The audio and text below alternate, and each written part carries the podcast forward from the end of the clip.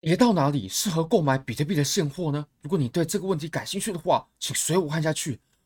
Bybit 目前我开着比特币二十万美金的空单，还有以太坊二十五万美金的空单，它目前未结盈亏，比特币是有赚着九千多美金的收益。那么已结盈亏是资金费率的部分嘛？资金费率目前都是呈现正资金费率，所以做空的时候就可以收取一点点的资金费率。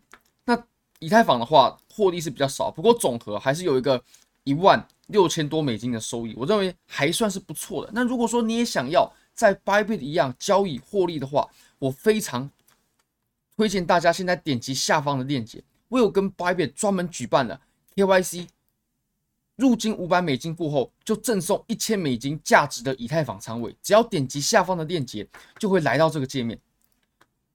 只要入金五百美金，KYC 过后，你就可以选择你要建立一个免费的、免费的以太坊多单仓位还是空单仓位，会直接赠送你一千美金价值的以太坊仓位，这真的非常非常划算。你获利过后，你可以直接看你要怎么操作，提币或者说什么都没问题的。那如果说亏损呢，没关系，这个仓位本来就是赠送的，你一样可以把你当时入金的钱给提走。好，我们现在呢，我们就回到比特币的行情上吧。那首先呢，我们从周线开始谈起。那从周线啊，其实我们在谈要不要抄底，我们就要先讨论一件事情，就是这一波多头它结束了没？这个是最为关键的。要不要抄底，取决于这波多头它结束了没。那这波多头啊，它其实是有一个形成准备的区间的，那就在我们下方这个位置。当然画红色不是很适当。很容易造成误解，所以我们画成绿色，就是在这个区间。那这个区间它走的时间呢、还有距离，其实都算是非常非常远的，两百七十三天，而且累积量呢也很多。那当我们在上方的位置啊，我们还没有见到一个合格的派发区间之前呢，OK，一个合格的派发区间之前呢，我都不会认为我们这波小牛有结束的可能。那目前这波派发的区间呢，我们是还没有看到的。至少它不是显而易见，那可见我们这波多头啊，就还有的走。至少我们在可预见的未来，我们是没有办法说这波多头它完全被宣告画上终结的。那其实你可以看到，我们在过去一轮的小牛里面呢、啊，我们也是有出现上方啊形成了一个派发区之后，好，那我们这一波小牛它才宣告结束。后来我们就走了震荡。然后中间还经历过了三幺二嘛，就没有再继续往上涨了，它就大概价格被停止在了呃一万二，然后一直到九千的这个区间，后来就是这样做震荡嘛。那当然后面就开启牛市了嘛。不过我们这波小牛啊，它也是有一个派发区的。那你可以发现啊，其实我们现在这个派发区呢还不明显，它还没有出现，所以我们这一波上涨，这波小牛它我认为就还没有结束的机会，至少我们在。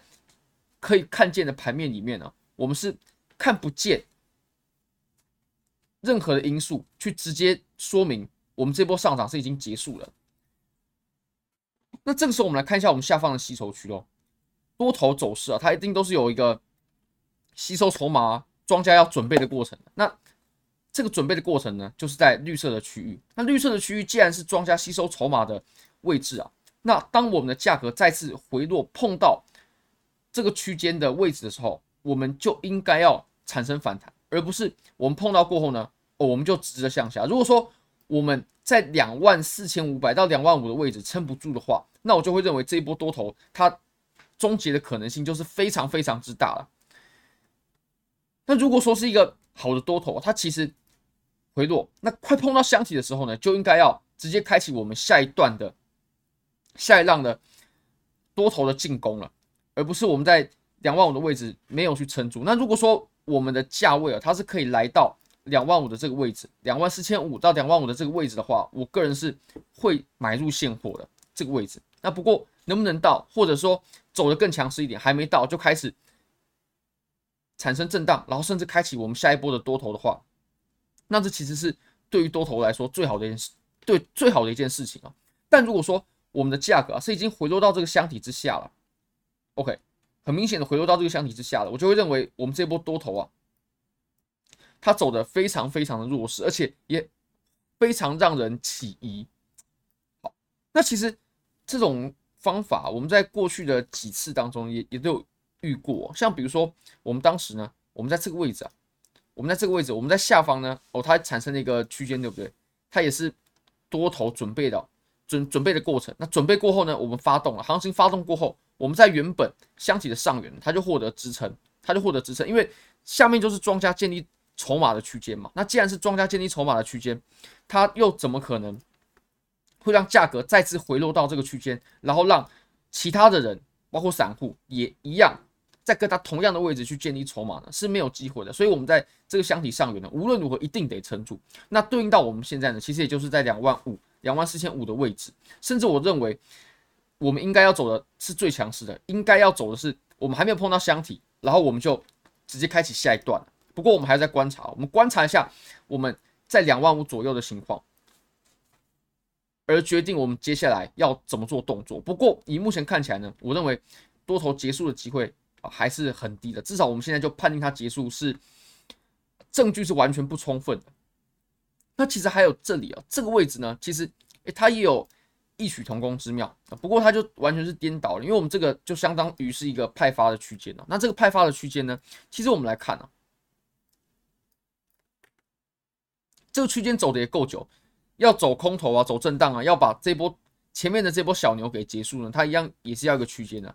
那既然这里它是庄家主力主要卖货的区域，其实我们的价格，在还没有形成一个更大的准备的过程之前呢，我们只要再次回到这个箱体啊，它都没办法站稳，它都没办法站稳。你可以看这个位置，这个位置能不能空？是可以空的，因为我们。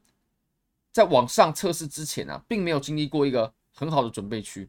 那其实我们同理啊，我们再把它通通退回到我们当前的盘面，我们其实就一目了然了，就是我们最终接下来还能不能往继续上涨，要取决于我们在两万五这个位置，两万五左右这个位置测试的情况。如果说撑住了，那我们接下来多头就绝对还有机会。那如果说没撑住的话，我就会认为风险非常非常非常非常大。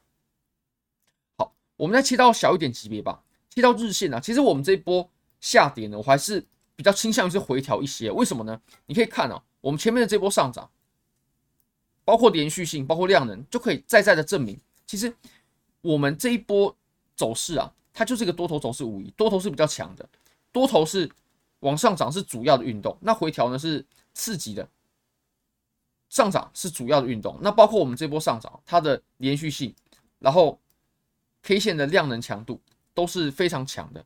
那你可以看到，我们在包括之前的这波回调，还有我们现在的这波回调，它跟前面的多头去做比较呢，我们刚说到的那两波多头上涨的这一波跟这一波，其实都是有一定差距的。而且我们这波下跌，它也也没有放出量的，在还没有爆出巨量，至少至少要比我们前面这里更强势之前，空头比这种量价行为更强势之前，我都会认为。我们这一波下跌啊，它依然只是一个回调。好，那我们再到四小时吧。到四小时，你可以发现啊，其实我们在后面走的这一段，它一直都是空头比较强势的。所以现在如果考虑任何的在支撑的地方去抄底做多多，我都认为是还蛮不明智的。尤其像我们这波上涨啊，这波小的反弹，对不对？你可以发现我们在这个位置，它曾经出现过反弹，这个位置，这个位置。还有这个位置，这三次的反弹呢，它都极其的缩量，尤其我们现在的这一次，它是出现在假日，然后又是缩量的。那如果我们观察一下我们在六日的波动情况的话，我们这波跌啊，它是刚好在 CME 有开盘的时候，美国是正常的时间的时候。那我们现在到了六日，所有的波动啊，它都不会计算在内的。那如果说我们观察一下，呃，到星期五收盘的时候呢，是在。呃，两万七千三百，对不对？那那两万七千三百啊，我们最后呢，非常非常有可能，我们就会在星期一，我们就会回来到呃两万七千三百的这个位置，也就是这波短期的上涨呢，我认为它就只是针对我们前面下跌一个反弹，就就这个小级别的反弹而已，不足为惧。好，那最后我们再来看一下以太坊，其实以太坊的话，它也是在几个支撑之上。获得了一些反弹的，不过它反弹的情况呢，以目前来看还算是挺没力的，还算是挺没力的。你可以发现，我们在这个位置，它走了，哎，主力阻力，阻力。那我们在这里有一个支撑，对不对？支撑稍微撑了一下，不过后来也没撑住。那像我们在前期这个位置啊，它也是一个互换。像我们这个位置，对不对？哦，阻力，阻力，阻力。哦，这几个位置。那到这里呢，它变成是支撑嘛？那到这里，哦，它开始产生反弹的。不过这个反弹呢、你可以发现，我们的量能啊，它是不断不断的在缩的，而且是缩至非常非常低的这种量能。那我会认为这个位置，在这个位置哦。确实，它真的是个支撑，但是我个人是不可能在这个地方去呃考虑做多的，好吧？非常感谢各位，非常欢迎各位可以帮我的影片点赞、订阅、分享、开启小铃铛，就是对我最大的支持，真的非常非常感谢各位，拜拜。In the sky, gazing far into the night. I raise my hand to the fire, but it's no use, cause you can't stop it from shining through. It's true, baby, let the light shine through. If you believe it's true, baby, won't you let the light shine through?